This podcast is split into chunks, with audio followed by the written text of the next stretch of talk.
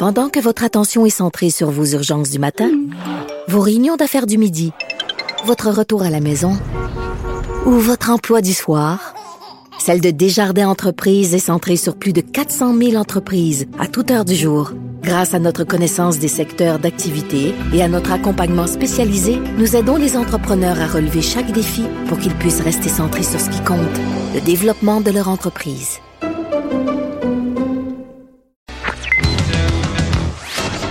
Connaît tous les dessous de la politique. L'économie, la santé, le transport. Chef du bureau d'enquête de l'Assemblée nationale. Antoine Robitaille. Là-haut sur la colline. Cube Radio. Ben, excellent jeudi à tous en direct de la suite royale de Cube à Québec. C'est l'avant-dernière de là-haut sur la colline avant les grandes vacances. Et, euh, mais quand même, la politique étant intarissable, il y a plein de sujets très intéressants et passionnants. Il y a Gabrielle Lemieux, par exemple, présidente du Parti québécois, qui va nous expliquer pourquoi elle veut savoir ce que les gens pensent du Parti québécois et euh, quelles sont les grandes qualités du Parti québécois et les défauts. Euh, donc, à 13h30, il y aura Jean-Louis Roy qui sera là, président, directeur général de BANQ. Donc, donc euh, Bibliothèque et Archives nationales du Québec, sur le patrimoine numérique du Québec. Il paraît qu'on est en train de le perdre. Et enfin, il y aura Christian Rioux, correspondant du journal Le Devoir à Paris, qui nous parlera du bac, mais aussi de la hum, tendance d'Emmanuel Macron à négliger le français, surtout euh, dans ses discours internationaux. Mais d'abord, on a un compteur et une vadrouilleuse en studio. Commençons par la vadrouilleuse en question. Il y a de la joie. Bonjour, bonjour les hirondelles, il y a de la joie. Dans le ciel par-dessus le toit, il y a de la joie. Il y a de la Geneviève Lajoie, correspondante parlementaire euh, du Journal de Québec, Journal de Montréal. Bonjour Antoine. Ça va bien? Ça va très bien. Bon. Euh, et euh, évidemment, quand tu es là, euh, on parle de Christ en croix. Ah oui, parlons de la représentation Oui, du ça. Christ. oui. Euh, écoutez, oui, hier, un dernier mot sur la laïcité avant, Oui. avant de partir. Ben, quoi qu'on va peut-être en parler demain dans notre super résumé de l'année. on peut pas passer outre la laïcité quand on parle de bilan à l'Assemblée nationale. Euh, oui, hier, avec un plaisir. hier, il y a la ministre de la Santé, euh, Danielle Mécan, Oui. euh, qui a précisé que euh, il n'était pas question de retirer les crucifix. En tout cas, elle, a- elle allait pas envoyer une directive aux établissements de santé, euh, qu'on pense par exemple aux hôpitaux ou aux, centres, euh, aux, aux centres médicaux, euh, de retirer les crucifix qui seraient encore accrochés au mur des établissements. Donc, les, les hôpitaux pourront, peuvent prendre cette décision-là seuls, mais elle n'enverra pas de directive à travers le réseau. Et euh, je vous rappelle que euh, Jean-François Roberge, le ministre de l'Éducation, lui aussi euh, a la même façon de voir les choses, c'est-à-dire pas question de euh, d'envoyer une directive au réseau euh, de l'éducation. Euh, lui prétend qu'il n'en reste presque plus ou plus du tout, mais je vous rappelle que ce printemps, à Trois-Rivières notamment, il y a eu une directive dans certaines écoles d'enlever les crucifix. Il y en avait encore. Donc, euh, j'imagine que euh, ce n'est pas, euh, ça, ça doit pas se passer juste à Trois-Rivières. là. Il doit en avoir un petit peu partout. Il faut dire qu'il y a, dans la vie, là, il y a crucifix et crucifix. C'est-à-dire, il y a deux sortes de crucifix. Il y a des crucifix activés. Activés, je- disons que... qui s'illumine. Oui, c'est ça, c'est ça. Un peu comme les crucifix euh, de, de, du maire Tremblay. Euh, à Chicoutimi, de l'ex-maire Tremblay. Lui, donc, il croyait, puis c'était vraiment un, signe religieux. Mais il y a le crucifix patrimonial, je sais pas, à l'hôpital Saint-Sacrement à Québec. Quand ils ont le nom de essayé de l'enlever. Ouais, mais là, euh, c'est un, c'est un peu comme le crucifix qu'on va déplacer ici au Parlement entre les deux chambres. Il est encore là, mais il, ne fait référence qu'à un passé religieux. Il ne fait pas référence à une, religion activée, tu sais, qu'on, un symbole actif. C'est- C'est juste que quand on adopte un projet de loi sur la laïcité de l'État, qu'on veut notamment euh, interdire aux professeurs, aux enseignants dans les écoles de porter un signe religieux, ben là, euh, c'est un peu particulier là, parce que le fait que le ministre Auberge n'envoie pas de directive à travers le réseau de retirer les crucifix, il se pourrait euh, Oui. que dans certaines écoles, il y a une femme qui soit obligée de retirer, par exemple, son voile, mais qui enseigne euh, avec un crucifix derrière la tête. Ouais, c'est ça. C'est, c'est quand même assez particulier. Alors que la ministre de la Justice, Sonia Lebel, elle a été assez, Ouais. est très claire dans les pellets de justice. Ils vont être retirés parce que justement, elle, elle considère que c'est incohérent de. Mais selon la même logique, euh, que que celle qui a, qui a conduit à retirer le, cru- le crucifix du salon bleu puis le mettre dans les euh, dans, dans, dans, dans le hall. On pourrait déplacer les crucifix Oui, aussi. mais ma- la des- ministre, des- des la de ministre par exemple, a expliqué qu'ils vont être retirés, mais ils vont être analysés au cas par cas, à savoir justement, est-ce que vraiment c'est un, un- un symbole patrimonial important, celui-là, en tout cas, chacun de- de- d'entre eux? Je pense qu'il y en a qu'elle- 17, Ah oui, c'est ça. Je me trompe pas. Euh, donc, et après ça, vont voir si est-ce qu'ils vont être relocalisés dans le palais de justice en question, parce que là, on parle des salles d'audience. C'est ça. C'est ça, exactement. pour ça que dans les classes, là, moi, je pense, je dirais que ça, c'est un crucifix activé dans les classes, euh, dans les écoles. Ouais. Alors que si c'est à quelque part dans le hall, puis on dit, ah, ça, c'était affiché avant, lorsqu'on n'était pas laïque.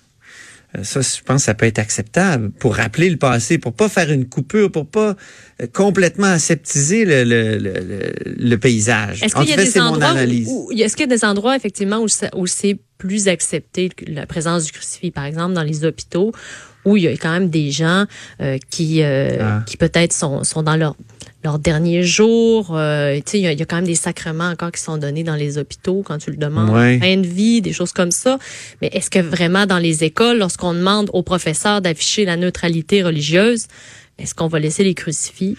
Ouais, en tout cas, on verra si on, on trouvera des cas de ça. Ça, ça se peut très bien. J'ai l'impression que tu vas continuer à suivre ça. Tu veux nous parler aussi des voyages payés pour ceux qui sont venus ici, les Américains, nous, nous présenter favorablement la maternelle 4 ans. Oui. Des voyages payés. Ben, il y avait Un tout inclus à Québec pour jaser de maternelle 4 ans. Ben, je vous rappelle qu'il y avait une consultation publique, bon, pas publique, pardon. Consultation particulière, donc des groupes invités pour venir euh, discuter du projet de loi 5 qui déploie la maternelle 4 ans à l'ensemble du Québec. OK? Euh, et donc, euh, il y a eu des invités. Il y en a même qui se sont plaints de pas avoir été invités. Par exemple, l'AQCPE. Euh, euh, donc, il y a plusieurs groupes qui voulaient être invités qui l'ont pas été. Mais le ministre Roberge a quand même invité à ses frais, donc a déboursé 4800 dollars du ministère de l'Éducation pour faire venir à ses frais donc euh, des euh, intervenants de New York qui eux ont implanté les maternelles 4 ans il y a pas si longtemps euh, à New York. Donc billets d'avion, frais de restauration, tout ça de, leur passage à Québec.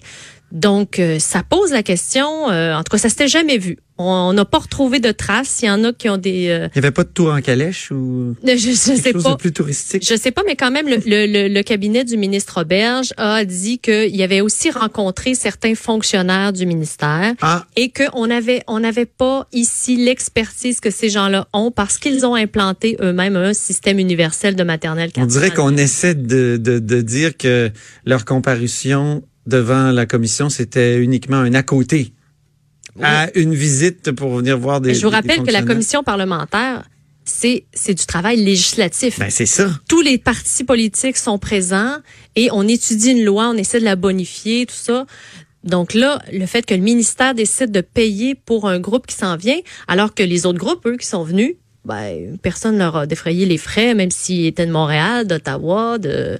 Alors, ça pose la question, est-ce que... L'Assemblée nationale peut pas payer les frais de toute personne qui, qui vient L'Assemblée nationale, elle, ne le fait pas. Ben non. On a posé la question à la, la, la, à la secrétaire de cette commission-là, cette commission parlementaire. Elle nous a dit non, c'est pas euh, l'Assemblée nationale ne, ne, ne paie pas les frais, ne rembourse pas les frais pour le voyagement ici lorsque les gens viennent en commission parlementaire. C'est ça. Et le ministre, le ministère de l'Éducation a décidé de le faire pour ces intervenants bien précis qui sont évidemment pro maternelle 4 ans, alors qu'il y avait beaucoup de groupes euh, québécois qui sont eux contre les maternelles, le déploiement, le déploiement des maternelles 4 ans.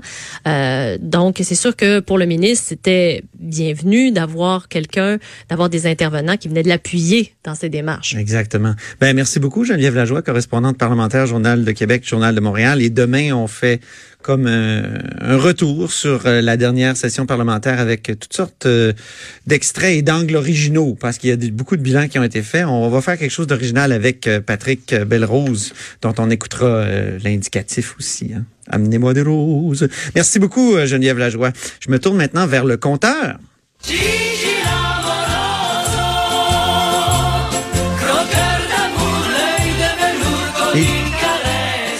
Donc, Jean-François Gibault, euh, directeur de la recherche à QMI, mais surtout notre compteur, euh, sur cette histoire-là là, de, de payer un voyage euh, et euh, donc un séjour à Québec à des gens qui sont favorables à notre politique euh, de la part d'un gouvernement, donc au législatif, donc euh, le gouvernement, c'est l'exécutif.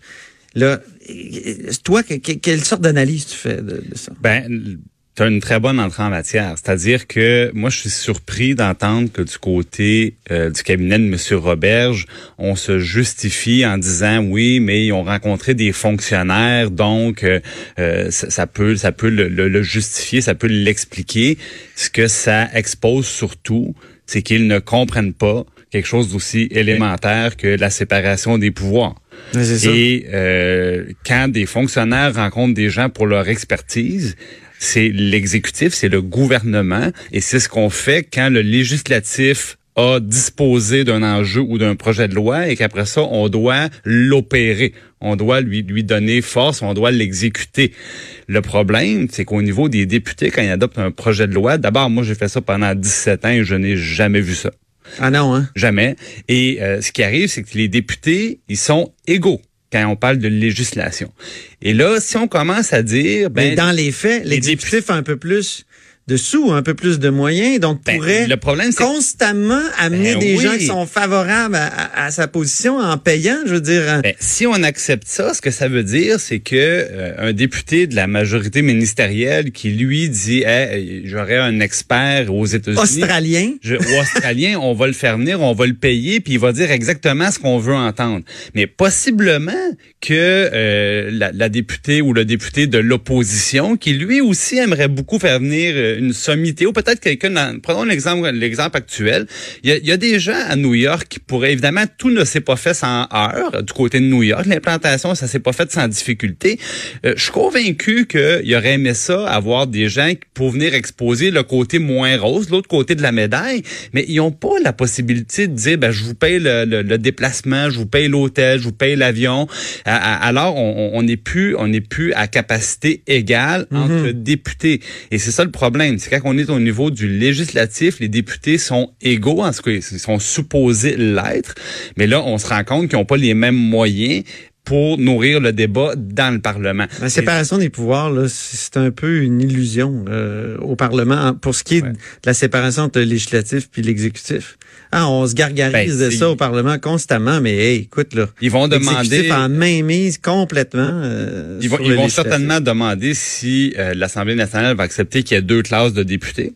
Ouais. Dans, dans le cadre d'un processus législatif. Et euh, il, va, il va certainement falloir que euh, l'Assemblée nationale se mouille dans ce dossier-là. Est-ce qu'ils ont des recours? Euh, Je veux dire les, les députés d'opposition? Ben, C'est-à-dire qu'ils peuvent demander un point d'ordre sur le déroulement des travaux. Parce Ah ouais? qu'il- il, il faut nécessairement qu'il y ait une consigne de données. Je veux dire, l'Assemblée nationale considérait qu'il n'y avait pas lieu de payer les dépenses des gens qui viennent pour témoigner en commission parlementaire. Une commission parlementaire, c'est pas l'instance du gouvernement, c'est l'instance de l'Assemblée nationale. Ben c'est ça. Alors, euh, évidemment, s'il n'accepte pas de rembourser les frais, c'est pas pour que quelqu'un le fasse par en arrière. Et autre point que je désire souligner, c'est que déjà, si au, au moment de la comparution, on avait été transparent, puis on avait dit on a offert le déplacement à ces gens-là, ben là, c'est pas ça qu'on a fait, là. Ah bon? Non. En euh, plus, absolument on a voulu cacher ça? c'est- notre équipe ici qui a posé la question au mois de mai. On n'avait pas de réponse. On a posé la question une deuxième fois, une troisième fois. On a insisté beaucoup, beaucoup. Puis évidemment, le hasard fait en sorte que quand la session parlementaire est terminée, ah ben là, finalement, on accepte de nous répondre. C'est Ah ouais. c'est ce qui est arrivé. Puis Geneviève Lajoie a écrit l'article, puis peut-être qu'il y aura une suite demain. Ah, un instant, ton, ton micro. Oui, J'ai dit sûrement. parfait. Merci beaucoup, Geneviève. Bon, deuxième sujet, euh, mon cher compteur, euh, Valérie Plante qui veut taxer les automobiles. Ben là, C'est quoi, t'es un euh, défenseur des automobiles? Elle fait plus que taxer. Valérie Plante, mairesse de taxer, Montréal. Là, là, c'est fait. Là, c'est 50 dollars qui s'ajoutent à la facture des, des résidents des villes autour de Montréal pour le développement du transport en commun. Euh, moi, je trouve 50 dollars 50 dollars de plus par année. Par année.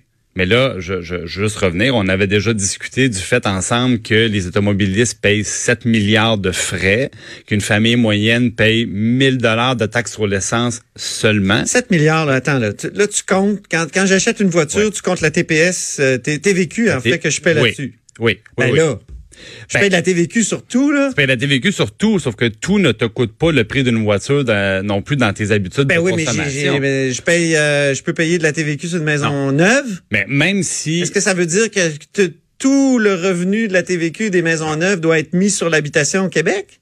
C'est pas ça que ça veut dire. Sauf que même si on acceptait de retirer la TVQ sur les voitures, ben au lieu d'être trois fois le prix de ce qu'on met sur les routes, ça serait deux fois. Donc l'automobiliste moyen, lui, ce qu'on lui dit, on dit les, auto, les, les, les routes au Québec sont amochées. Plus de la moitié, en fait, sont dans un état euh, délabré sur Oui. le ministère des Transports lui-même. On l'a démontré. là, on euh, dit, on prend seulement la moitié, puis si on compte la TVQ, le tiers, puis on le met sur les routes.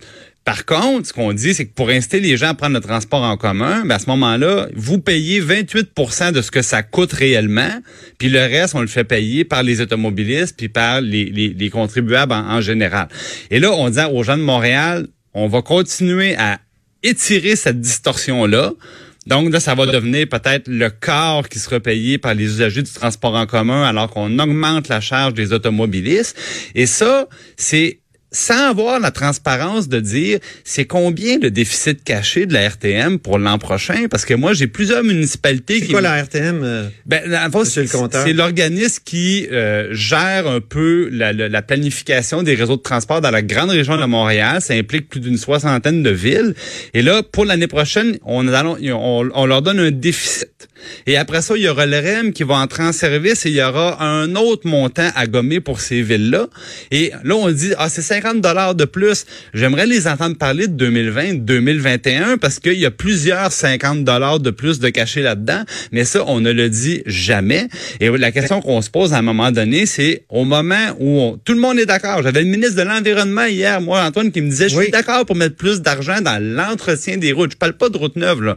Dans l'entretien des routes sur laquelle, d'ailleurs, circulent les autobus. Il faut arrêter d'en faire des routes neuves aussi, là. Ben, on parle même pas de routes neuves, on parle de l'entretien des routes. Moi, Ouais, je c'est un des problèmes. Si, si on a tant de problèmes avec notre réseau routier, c'est qu'il est hypertrophié.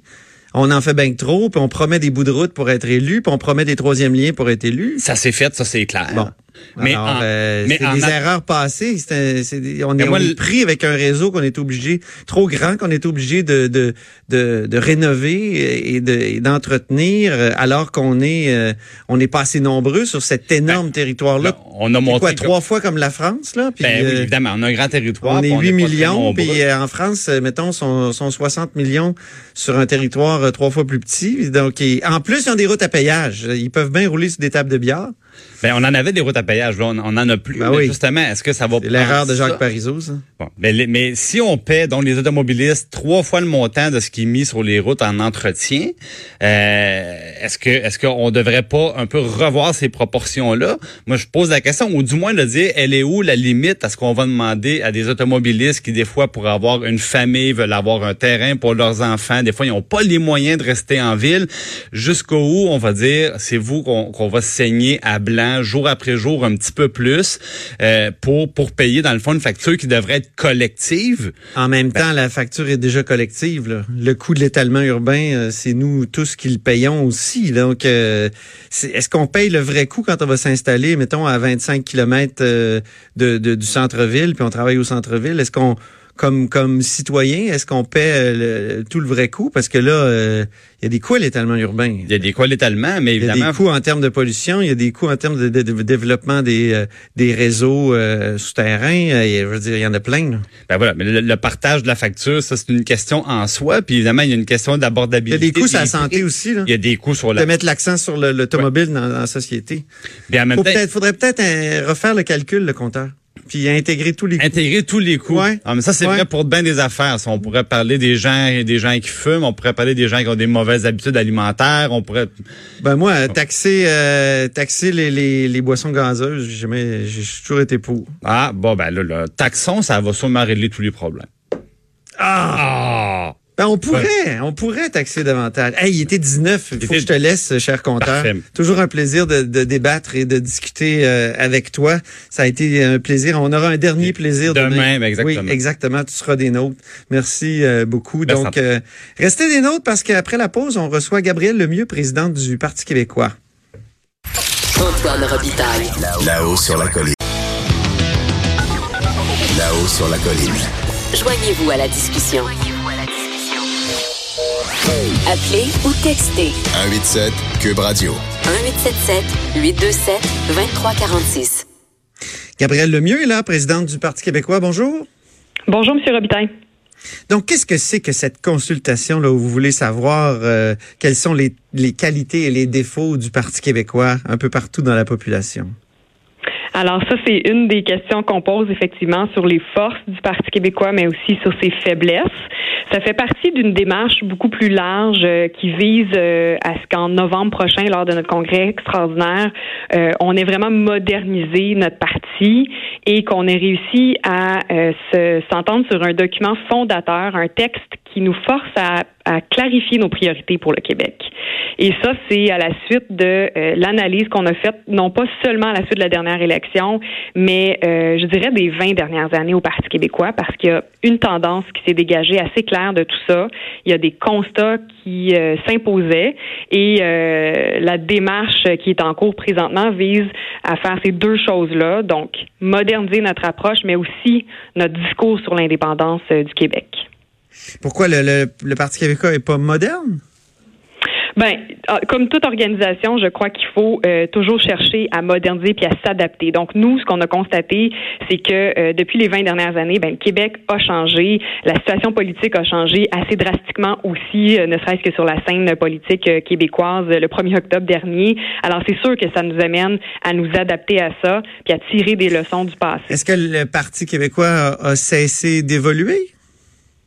On n'a pas cessé d'évoluer. Je pense qu'on a répété, par contre, certaines erreurs euh, où on n'a pas nécessairement appris euh, assez vite ou autant qu'on l'aurait pu.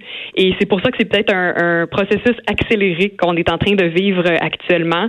Donc, euh, au Conseil national, en mars dernier, on était euh, 4 à 500 personnes réunies du Parti québécois euh, en Conseil national. Puis on a fait une présentation, entre autres, puis on a partagé ensemble euh, des constats très lucide, de façon aussi très transparente, parce que évidemment c'était ouvert aux médias euh, sur euh, les, les euh, leçons qu'on doit tirer du passé et quelles sont, les, quelles sont ces leçons-là, Madame Lemieux? Donc, ces leçons-là, essentiellement, euh, ce sont que oui, nous avons accompli de grandes choses, nous avons des forces au Parti québécois, euh, mais il y a des perceptions qui persistent dans la population à l'effet que euh, on a de la difficulté parfois à cibler clairement nos priorités. Donc, un certain éparpillement, euh, ou même certains interprètent ça comme un manque de cohérence dans certains cas euh, entre les diverses positions qu'on a eues, entre différents chefs qu'on a pu avoir aussi. Alors, euh, évidemment, il y a des choses qui, qui relèvent plutôt de, de, la conjoncture, mais il y en a aussi qui commencent à faire euh, un peu plus structurel comme comme problème. Alors on a regardé la réalité Les, en lesquels, face. Puis... Lesquels font structurel? J'essaie de comprendre ben, là, quels sont vos problèmes. Là. oui, oui, tout à fait. Ben, en fait, euh, d'ailleurs, je tiens à mentionner qu'il n'y a pas que moi qui a donné son avis sur euh, les différents problèmes. La consultation sert aussi à ça. Elle sert Ouais, à identifier les, les problèmes qui, qui sont les plus importants pour qu'on puisse moderniser notre parti. Euh, donc, il y, a- il y a plein d'exemples, mais c'est c'est le fait de, de, de penser à, un- à une formation politique qui est moderne, qui répond aux attentes des gens. Euh, par exemple, sur, euh, sur la façon qu'on prend des décisions comme parti c'est important de bien comprendre évidemment qu'on est un parti très démocratique, mais comme parti démocratique, il faut aussi qu'on soit peut-être plus unis puis plus solidaires les uns avec les autres. Une fois qu'on Ah, a solidaire, faut être plus solidaire? Ben, il faut être, faut être plus unis, je pense, comme parti, euh, parce qu'il y a un risque de dissonance. hein. Quand je on dit une chose, puis on en dit une autre, ben oui, je comprends Ouais. bien. J'essaie de changer de sujet, tout simplement. oui, Mais euh, tout simplement pour dire que, dans le fond, c'est ça. Il faut vraiment être capable qu'une fois qu'on a fait des choix ensemble euh, comme parti, euh, qu'on soit capable de les porter, euh, d'être unis ensemble derrière ces positions-là pour réduire le risque de multiplier des messages qui peuvent paraître contradictoires. Alors, euh, c'est important d'engager les Mathieu gens là-dedans. Il y a Mathieu Bocoté qui est un indép- indépendantiste convaincu qui dit on sait bien où va mener l'exercice du Parti québécois encore. Au terme de l'exercice, je le cite là, c'est dans sa, chronique du 12 juin, on peut être à peu près certain que le PQ nous dira qu'il est jeune, vert, progressiste et ouvert à la diversité. C'est vrai, je, veux dire, j'ai l'impression que c'est ça qui va arriver.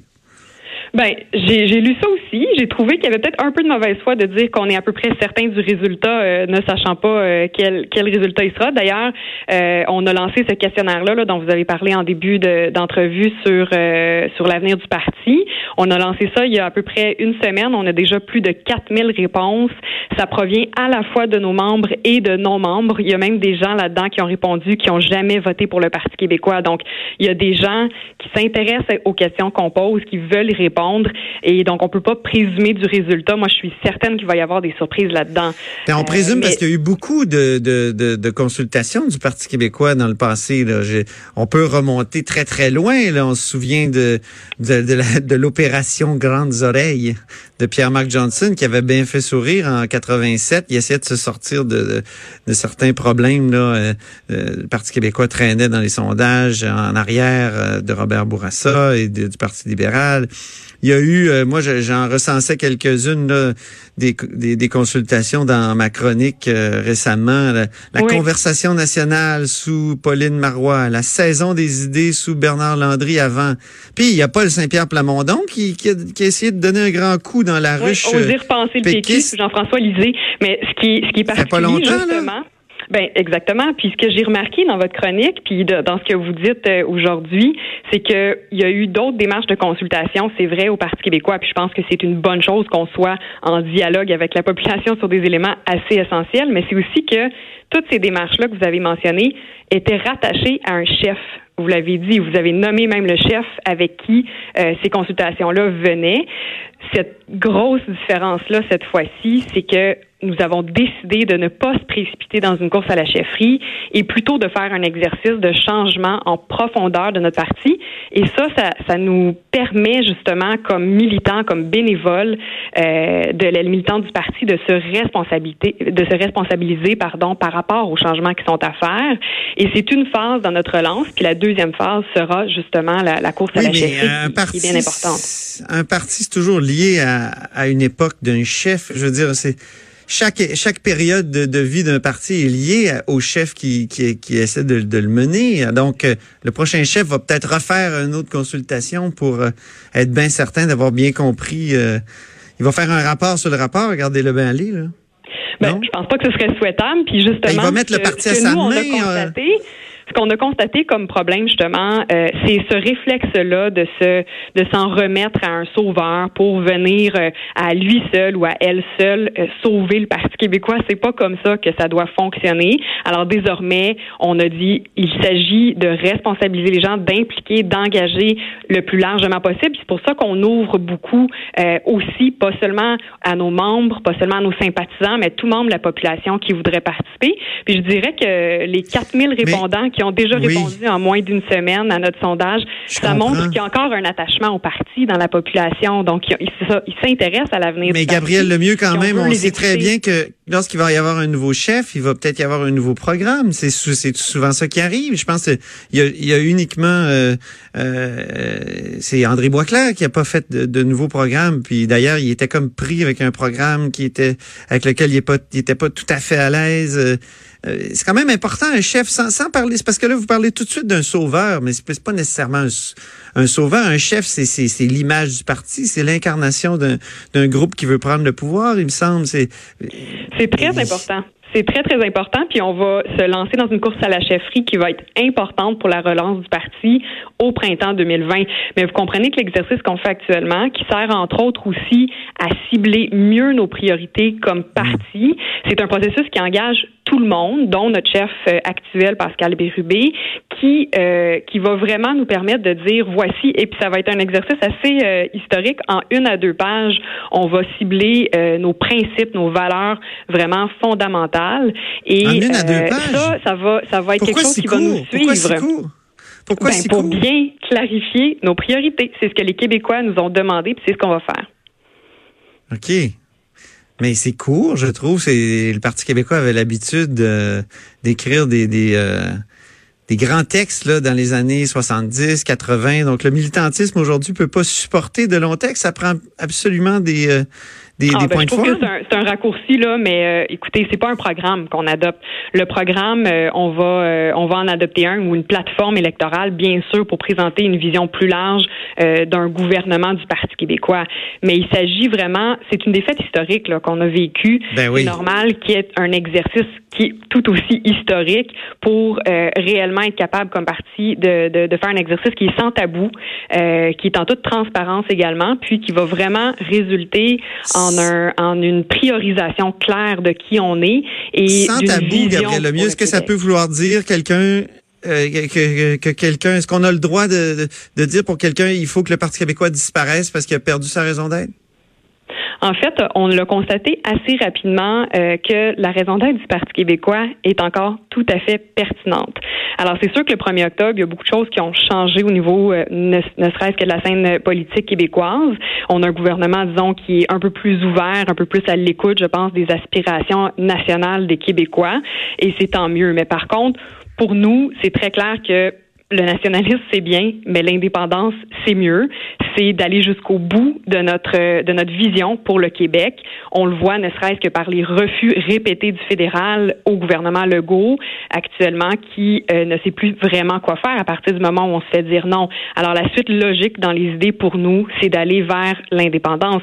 Puis quand on regarde euh, pas juste euh, le dernier sondage, mais des sondages depuis plusieurs années, on voit qu'il y a une certaine quantité de souverainistes convaincus au Québec, il y a une certaine quantité de fédéralistes convaincus au Québec, mais il y a une majorité de Québécois, en fait, qui sont un peu entre les deux, qui hésitent. Dans une espèce Ils marais. sont pas nécessairement certains de leur, leur, euh, leur, euh, idées là-dessus. Et nous, on pense qu'il y a une opportunité là de moderniser notre discours sur l'indépendance pour aller ça- rassembler ces gens-là. Si ça compte moins, Gabriel Lemieux, justement, cette opposition-là, euh, on n'est pas, euh, je veux dire, le, le- le Parti québécois est, pas, est pas, comment dire, va, va en souffrir, va en pâtir. Souffrir. L'opposition fédé- fédéraliste, souverainiste, si ça compte moins, ça semble beaucoup moins compter aujourd'hui. Ben, en fait, ce qu'on entend, c'est pas tellement que ça compte moins, c'est que euh, l'opinion des gens n'est pas nécessairement bien définie sur cette question-là. Mais si ça compte moins, si c'est un, un résultat euh, qu'on voit dans nos consultations actuellement, eh bien, ce sera à nous de moderniser notre discours pour qu'on soit capable justement d'aller rejoindre les gens. Je pense que c'est un de nos grands défis, c'est d'actualiser notre discours sur l'indépendance. Mais la réponse euh, aux problèmes du Québec, nous, on sait que ça passe par l'indépendance. Si on veut vivre en français, si on veut avoir une culture dont on est fier, ramener la fierté réelle euh, au Québec, avoir euh, vraiment le plein contrôle de nos décisions, c'est par l'indépendance que ça passe. Mais ça peut vouloir dire différentes choses pour différentes personnes à différentes époques et c'est à ça qu'on doit s'adapter. Ben c'est sûr qu'on va se reparler euh, à quelque part au mois de septembre, au mois d'août, au mois de septembre, quand, Oui. quand tout sera va être euh, comment dire terminé, hein, parce que la consultation va se terminer euh, éventuellement. Durant l'été, on va compiler les résultats puis on sera bien content de vous en reparler.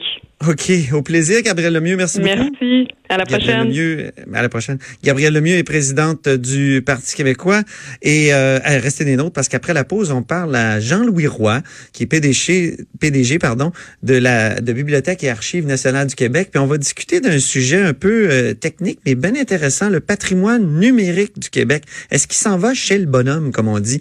Donc, euh, après la pause, Jean-Louis Roy. Alors avec nous aujourd'hui, euh, Jean-Louis Roy, président directeur général euh, de Bibliothèque et Archives nationales de Québec. Bonjour Jean-Louis Roy. Oui, bonjour.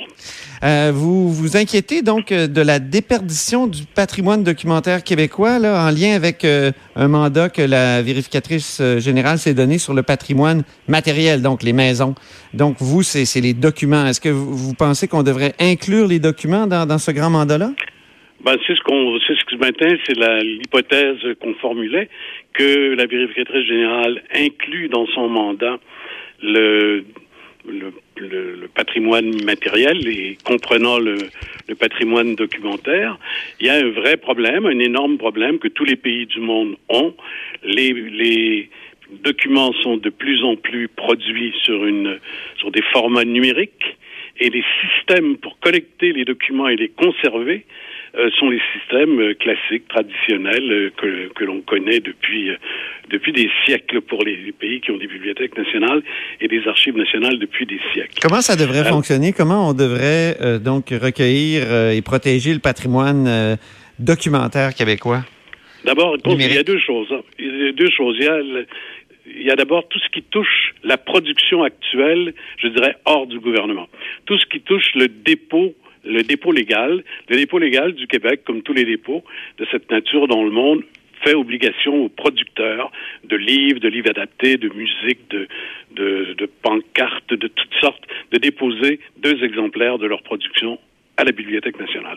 Et ça constitue la collection nationale. Pour que ça, pour qu'on le fasse avec la production numérique, qui est en train de dominer la production dans tous les domaines, que ce soit la musique, que ce soit les, magazines, que ce soit les livres, etc. euh, il faut que le, le- il faut que le, le dépôt légal soit amendé et qu'on prévoit que la production numérique euh, soit, soit assujettie aux mêmes règles, aux mêmes normes que la production physique l'a été depuis toujours. Le Québec ne l'a pas fait. Les gouvernements successifs du Québec n'ont pas mis à jour le dépôt légal. Ça a été fait à peu près dans tous les pays de l'OCDE. Le Québec ne l'a pas fait, ce qui veut dire qu'on perd. On perd. Qu'est-ce qu'on euh, perd, par exemple? Ça peut être un peu par exemple, en pour musique, nos auditeurs. En musique, depuis des années et des années, il y a zéro dépôt de ce qui est produit. Ça, c'est pour la musique. Concernant le livre et concernant les périodiques, euh, on perd à peu près 70% de ce qui est produit.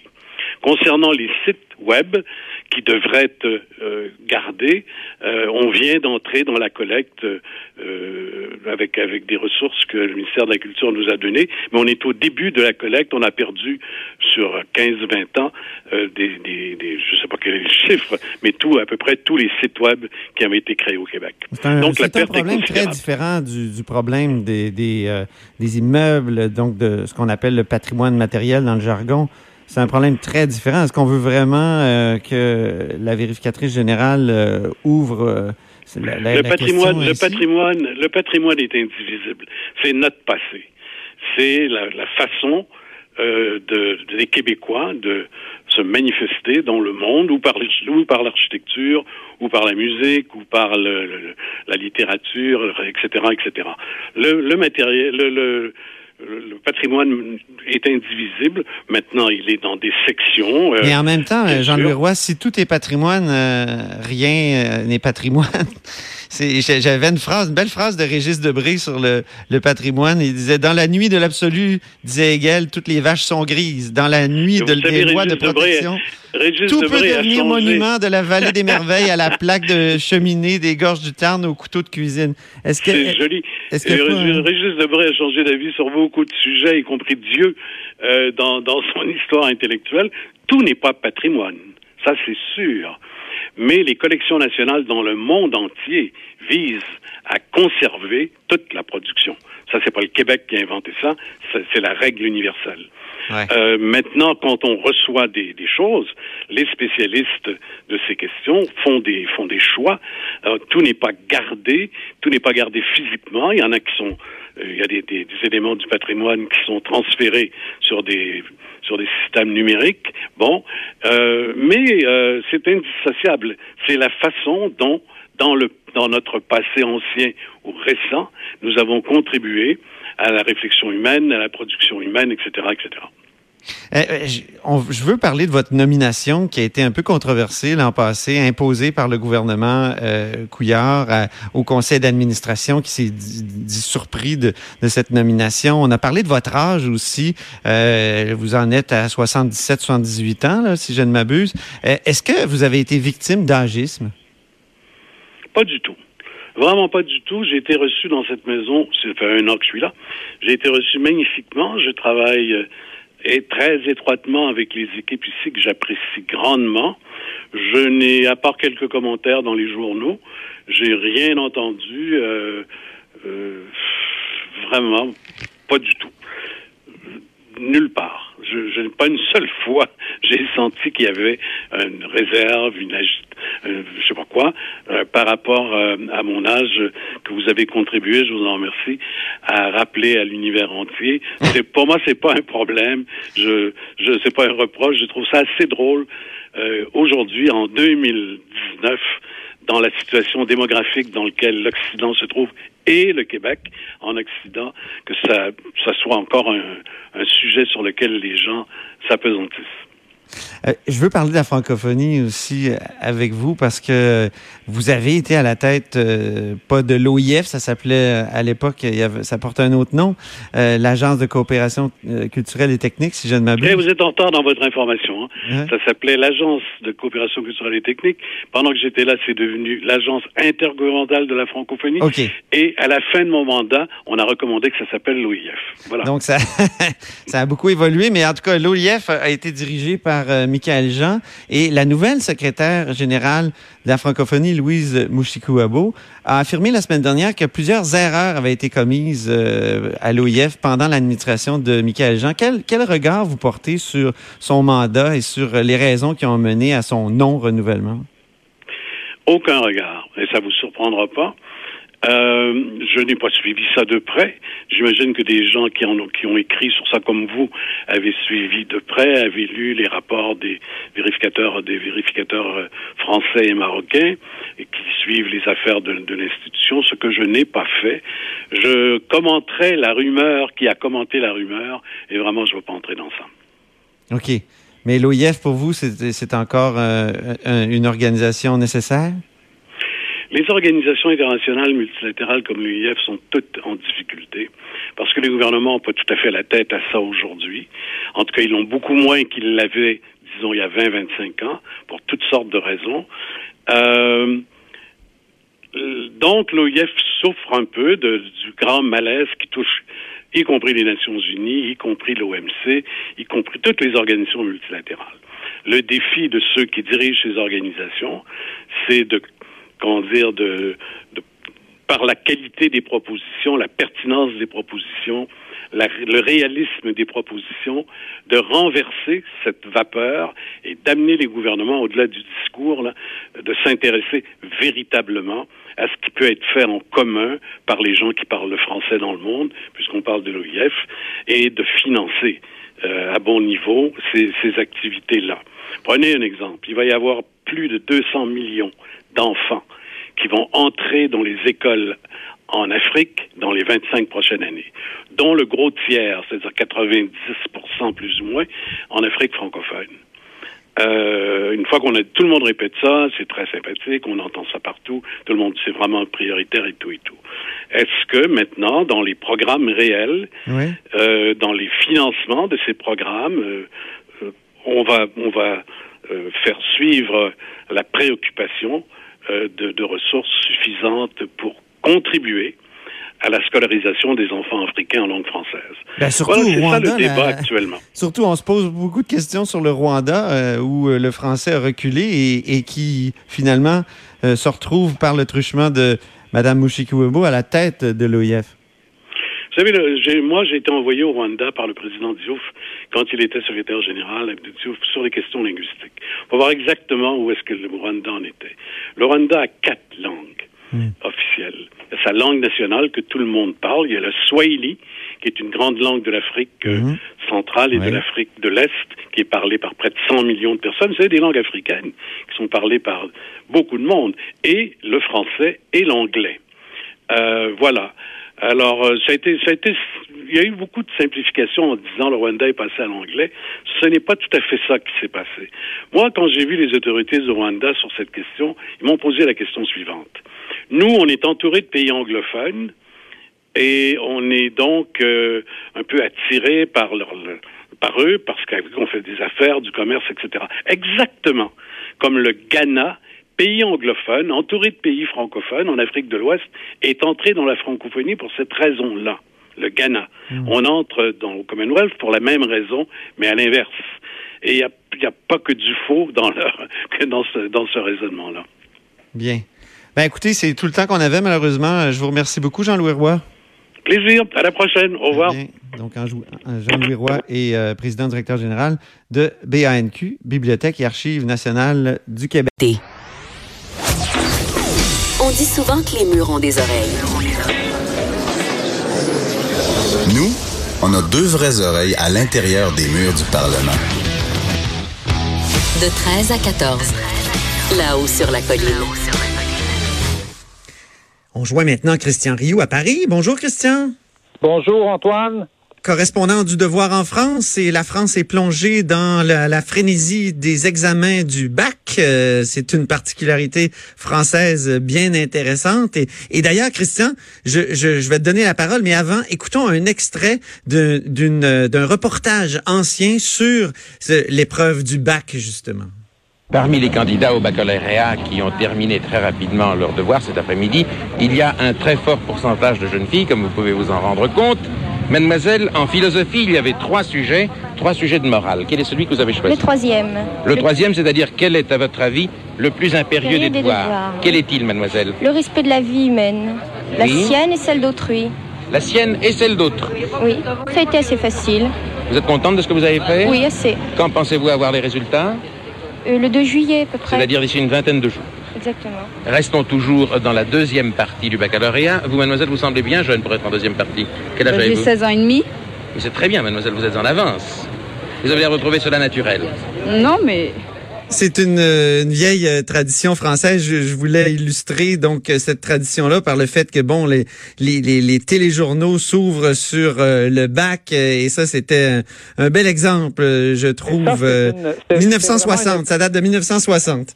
Oui, mais c'est vraiment une, une, exception française, à part, euh, à part peut-être euh, euh, l'accent qui a peut-être évolué, qui a changé. On pourrait poser à peu près, on pourrait poser les mêmes questions aujourd'hui dans un dans un téléjournal français, et ça s'est fait cette semaine. Ça a commencé cette semaine lundi avec l'épreuve de philo. Ça commence toujours avec la philo, et on, par, on va on, on, parle de ça toute la semaine. Hein. Les questions, par exemple, les questions en philo cette année, c'était est-il possible d'échapper au temps? Hein? C'est une belle ah, question, n'est-ce pas? À quoi bon expliquer une œuvre d'art?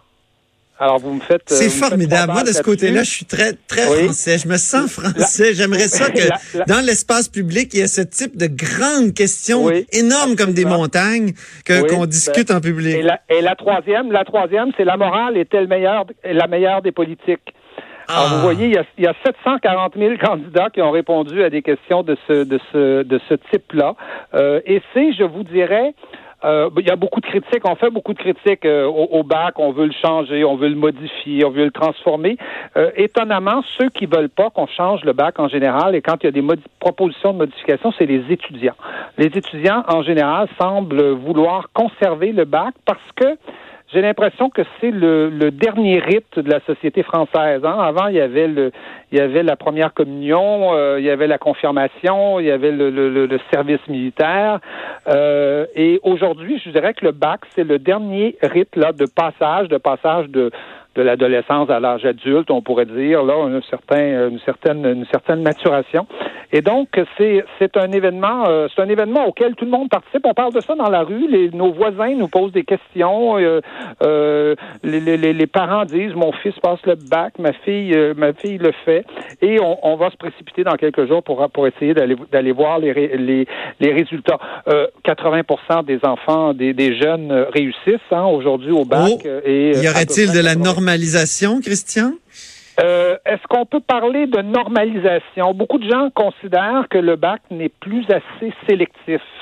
Et euh, donc, euh, en fait, ce qui se passerait, c'est que la sélection se ferait autrement. Elle se ferait par, par le type d'établissement dans lequel on a étudié, par le quartier d'où on vient, peut-être que le, prénom qu'on porte. Donc, il y aurait d'autres modes de sélection dans la société française et euh, des gens très sérieux euh, militent. Euh, il y a des gens qui veulent qu'on supprime le bac, évidemment, ça, il y, en, aura toujours, mais il y a des gens très sérieux militent pour qu'on que le bac soit plus sélectif, c'est-à-dire qu'il soit plus difficile, dans le fond, à, à obtenir.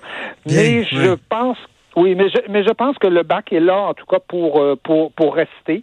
Euh, vous voyez, ce matin, euh, j'ai ouvert la radio et on parlait des programmes de mathématiques, justement, à l'occasion du bac, des réformes ah du programme de mathématiques, et on parlait des programmes, hein, parce que mon, mon, ma grande déception, à chaque fois que j'arrive au Québec ou que j'écoute les médias québécois, c'est qu'on parle souvent de l'école, mais on parle toujours des bâtisses on parle des élèves en difficulté. Oui. Hein, on parle des techniciens. On, parle, pas du, contenu. professeurs. On parle des salaires, mais on parle jamais des programmes. On parle de, du coût de, des, des crayons puis tout ça, mais on parle jamais des programmes. Exactement. je suis tout à fait d'accord avec toi. pourquoi on veut pas débattre des questions fondamentales qui sont discutées à l'école, ça, ça me On dépasse. peut- Eh, mais on- peut bien- je on veux, peut bien étudier dans Oui. une bâtisse qui est un peu euh, où il y a des champignons, puis où ça va mal, puis où, où, où- où il y a des où il y a des craques et tout ça. Mais Ben oui. si les programmes sont bons, on peut former des bons. Exactement. on, peut, on peut avoir une bonne formation, même si les bâtiments sont pas terribles. Quoi. Moi, j'ai étudié dans le Vieux-Québec, dans deux écoles, de deux vieilles bâtisses, puis je vais te dire, il- je trouve qu'il y avait pas mal de culture. C'est ça qui est important. Eh, écoute, Absolument. euh, je veux pas te laisser partir sans discuter d'Emmanuel Macron. Emmanuel Macron, il y a une centaine de personnalités du monde culturel qui ont signé une tribune pour exiger de lui qu'il cesse de donner toute la place à l'anglais. Puis sais-tu quoi? On a trouvé un petit extrait pour lancer notre euh, Ah. conversation là-dessus. Écoutons Emmanuel Macron en Allemagne en 2017 lorsqu'il L'usage discours. que je parle en français. D'ailleurs, un tel sujet, je peux vous le dire, est scruté de très près en France. Et ce serait euh, déroger à la règle de manière indue de ne pas parler ce soir en français devant vous. Néanmoins, j'ai pris l'habitude de préférer être compris des auditoires. C'est terrible. Il dit Oui, toujours ça, Emmanuel Macron? Il préfère Oui, être compris. Donc, il va en Allemagne. Bon, quand il est aux États-Unis puis il parle en anglais, je peux comprendre, mais il va en Allemagne puis il parle en anglais. Oui, absolument. Vous, savez qu'en Allemagne, c'est c'est souvent c'est plus c'est plus facile de souvent plus facile de parler euh, français euh, à, à Berlin euh, ou à Munich qu'à que, que, qu'à Toronto. Hein. Donc il y a quand même beaucoup de gens assez bilingues là qui parlent français euh, qui parlent français en Allemagne. Mais Emmanuel Macron est effectivement extrêmement euh, euh, anglophile. C'est quelqu'un qui vient du milieu de la finance hein, et qui a, qui a gardé toutes les expressions là qu'il utilise régulièrement euh, du management et du milieu de la finance comme les fameuses start-up là, et, et compagnie. Et donc oui, il y a eu donc une, une tribune de signée par une centaine de personnalités. Euh, Là-dedans, il y a Zachary Richard, il y a Tar Benjeloun, il y a, il y a Jean-Marie Roy, il y a Boris Cyrulnik, le, le, le, le- le psychanalyste très très connu qui s'occupe des enfants. Donc il y a des gens extrêmement extrêmement connus et je dirais que ça manifeste en France une certaine prise de conscience. Il y a des gestes qui sont posés depuis deux trois ans, on pourrait dire, pour essayer de rappeler euh, le, le, le, le, le président, rappeler les autorités, rappeler le gouvernement à l'ordre. Les élites, les- euh, Christian, les élites Oui. aussi qui sont tellement anglophiles, c'est Absolument. Écoutez, moi, j'ai couvert, euh, vous le savez, on en a parlé ensemble euh, pendant quelques semaines, les, élections européennes. hein. J'ai couvert l'Assemblée d'Angela Merkel à Munich. Il y avait de la traduction simultanée euh, qui était disponible. J'ai couvert